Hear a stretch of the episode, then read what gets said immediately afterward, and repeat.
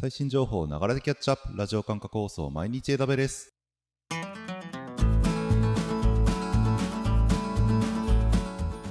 おはようございます。サーバーアクスの加藤です。11月の24日。今日も最新のアップデートを皆様にお届けしていきます。電車に乗りながらご飯を食べながらちょっとしたながら時間で気軽にキャッチアップしていきましょう。放送のフィードバックは YouTube のコメント欄または Twitter のハッシュタグサバワにて投稿お願いします。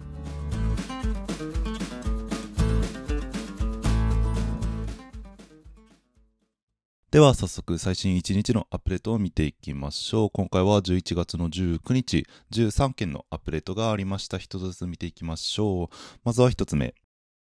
AWS ネットワークファイアウォールが登場。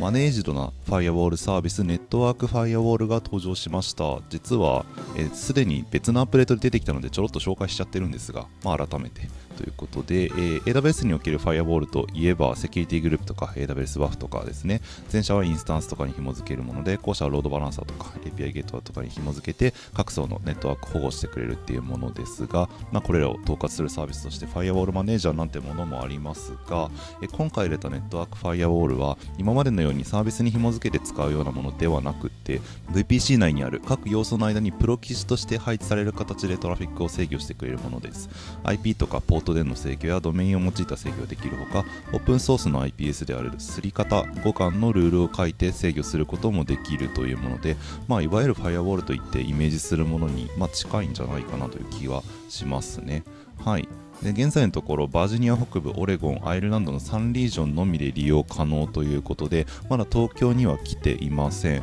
が今後ネットワーク構築する上で、まあ、細かい制御とかをしたいという時に、まあ、必要になってくる要素かなと思いますので、まあ、この3リージョンこの3リージョンでですね、まあ、まずはちょっと1回試しに立ててみたりとかしてみるといいんじゃないかなと思います。より細かな通信制御可能になってきます。またサーバーワークスでもですねブログ記事出していますので、えっと、サブネットごとになんかデプロイがされるとかで料金面とかでちょっといろいろ気にしなきゃいけない部分とかあったりするのでぜひ参考にしていただければと思います。では次2つ目いきましょう。AWS パラレルクラスターが NVIDIA GPU Direct RDMA をサポート。はい、パラレルクラスターですね。HPC クラスター環境を簡単にセットアップできるようにする CLI ツールですが、こちらのバージョン2.10が発表されたということで、新たに P4D インスタンスをサポートしました。P4D インスタンスについては、以前ちょっと紹介しているので、詳しくは端折りますが、GPU Direct RDMA という GPU 同士の通信を高速化するような機能を持っているインスタンスになっています。ということで、複数の GPU を持ったクラスター環境で、えー、より高速な通信というか処理が可能になるという形になります。CentOS8 のサポートや Amazon CloudWatch クラスターメトリックスダッシュボードの作成が可能になるなどの機能サポートも入っているということなので、まあ、パラレルクラスターご利用の方はご確認ください。次3つ目いきましょう。Amazon EC2 フリートがインスタントタイプのフリートの削除をサポート。複数の EC2 インスタンスを一括で管理できる EC2 の機能 EC2 フリートですね。こちらリクエスト方法が3つあって、まあ、非同期とか、えー、そのリクエストしたものを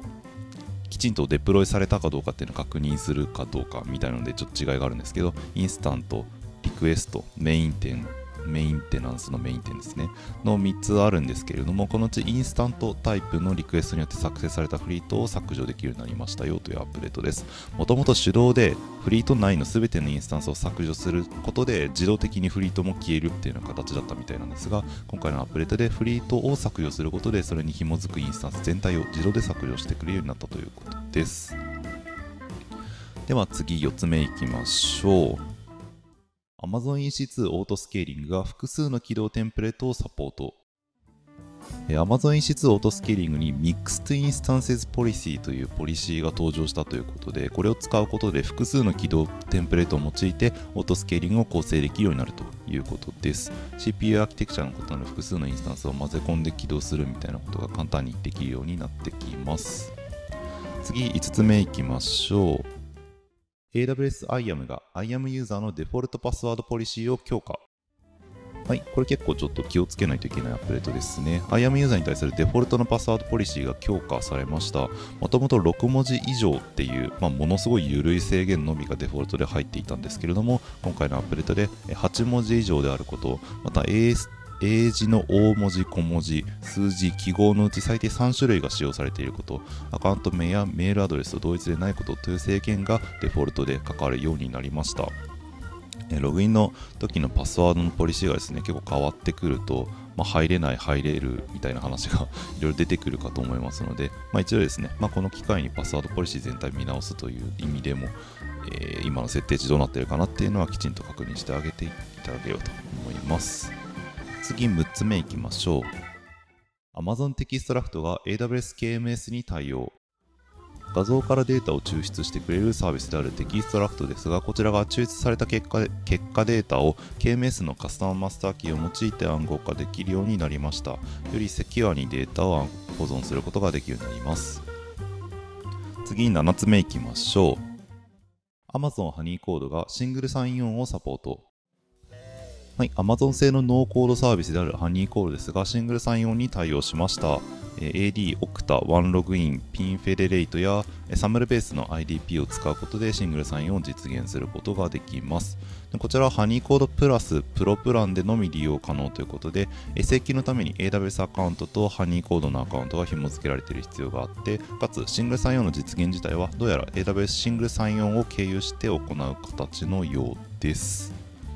はい、なんかより製品化に近づいてくるようなアップデートに見えますね。今後の動向にも期待していきましょう。では次、8つ目いきましょう。AWS マネージド Microsoft AD が自動化されたマルチリージョンレプリケーションをサポート。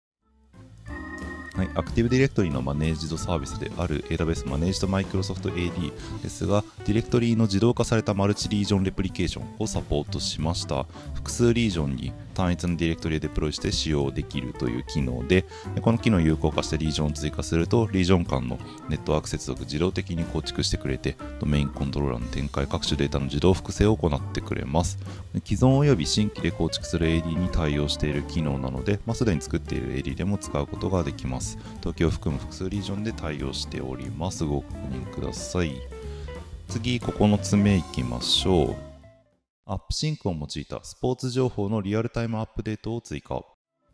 はい、AWS ソリューションライブラリに新しいソリューション実装が追加されました。 Real-Time Live Sports Updates using AWS AppSync ということで、ほぼリアルタイムでスポーツ情報を顧客に配信するための実装になっています。タイトルタイトルの通りで、 AppSync を用いてリアルタイムデータ更新をサポートする構成になっていて、リアルタイムの得点状況とか、あとはゴールが決まった瞬間に Web 画面にゴールみたいなこう表示を出すとかっていうようなことが簡単にできるっていうものですね。 AppSync を中心にしたサーバーレス構成の Web アプリケーションの作り方だったりとか、ストリームデータ処理とライブでアップデートの仕組みだったりとかっていうのの参考になるんじゃないかなと思います。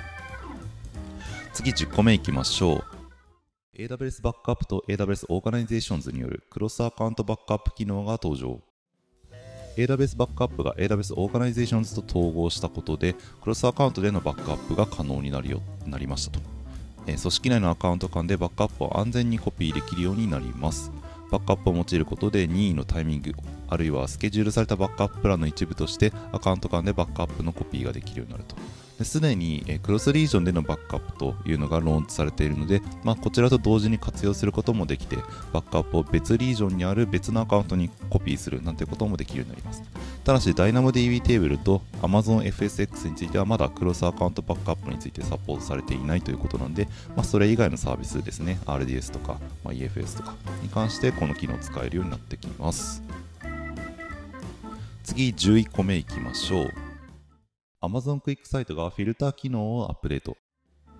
はい、マネージドな BI ツールであるクイックサイトですが、こちらがフィルター機能をアップデートしました。え2つの機能がついていて、片方が永続化機能ですね。ダッシュボードにフィルターかけるとそれを保持することができるようになるという機能です。次にダッシュボード開いた時にフィルターがかかったままになるので、まあ、基本フィルターをかけた状態で利用したいようなデータだったりダッシュボードがある場合には便利ですね。もう一つがクロスデータセットフィルター機能ですね。様々なデータセットに対する一括したフィルタリングができるという機能です。両方ともエンタープライズ、スタンダード両方のえー、プランで利用することができる機能になっています。次、12個目いきましょう。Amazon Lex でコンテキスト管理機能を発表。Alexa のようなチャットボットを作成できるサービス REX ですが、こちらはコンテキスト管理機能を発表しました。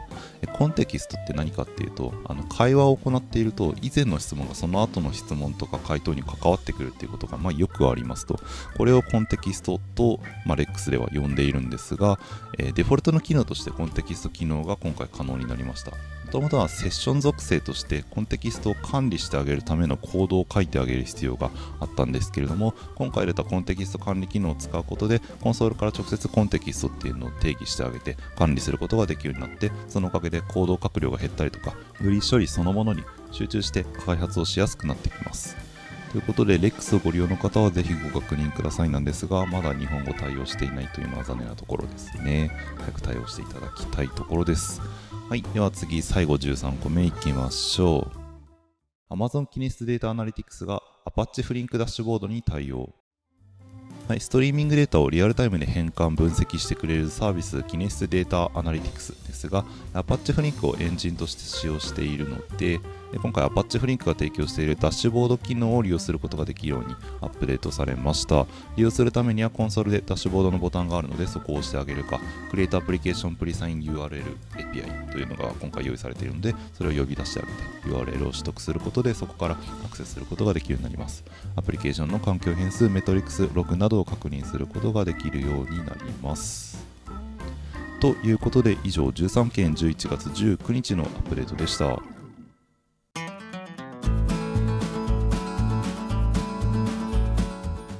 繰り返しになりますが、放送のフィードバックは YouTube のコメント欄または Twitter のハッシュタグサバワにて投稿お願いします。また次回毎日 AWS をお楽しみに。ではでは。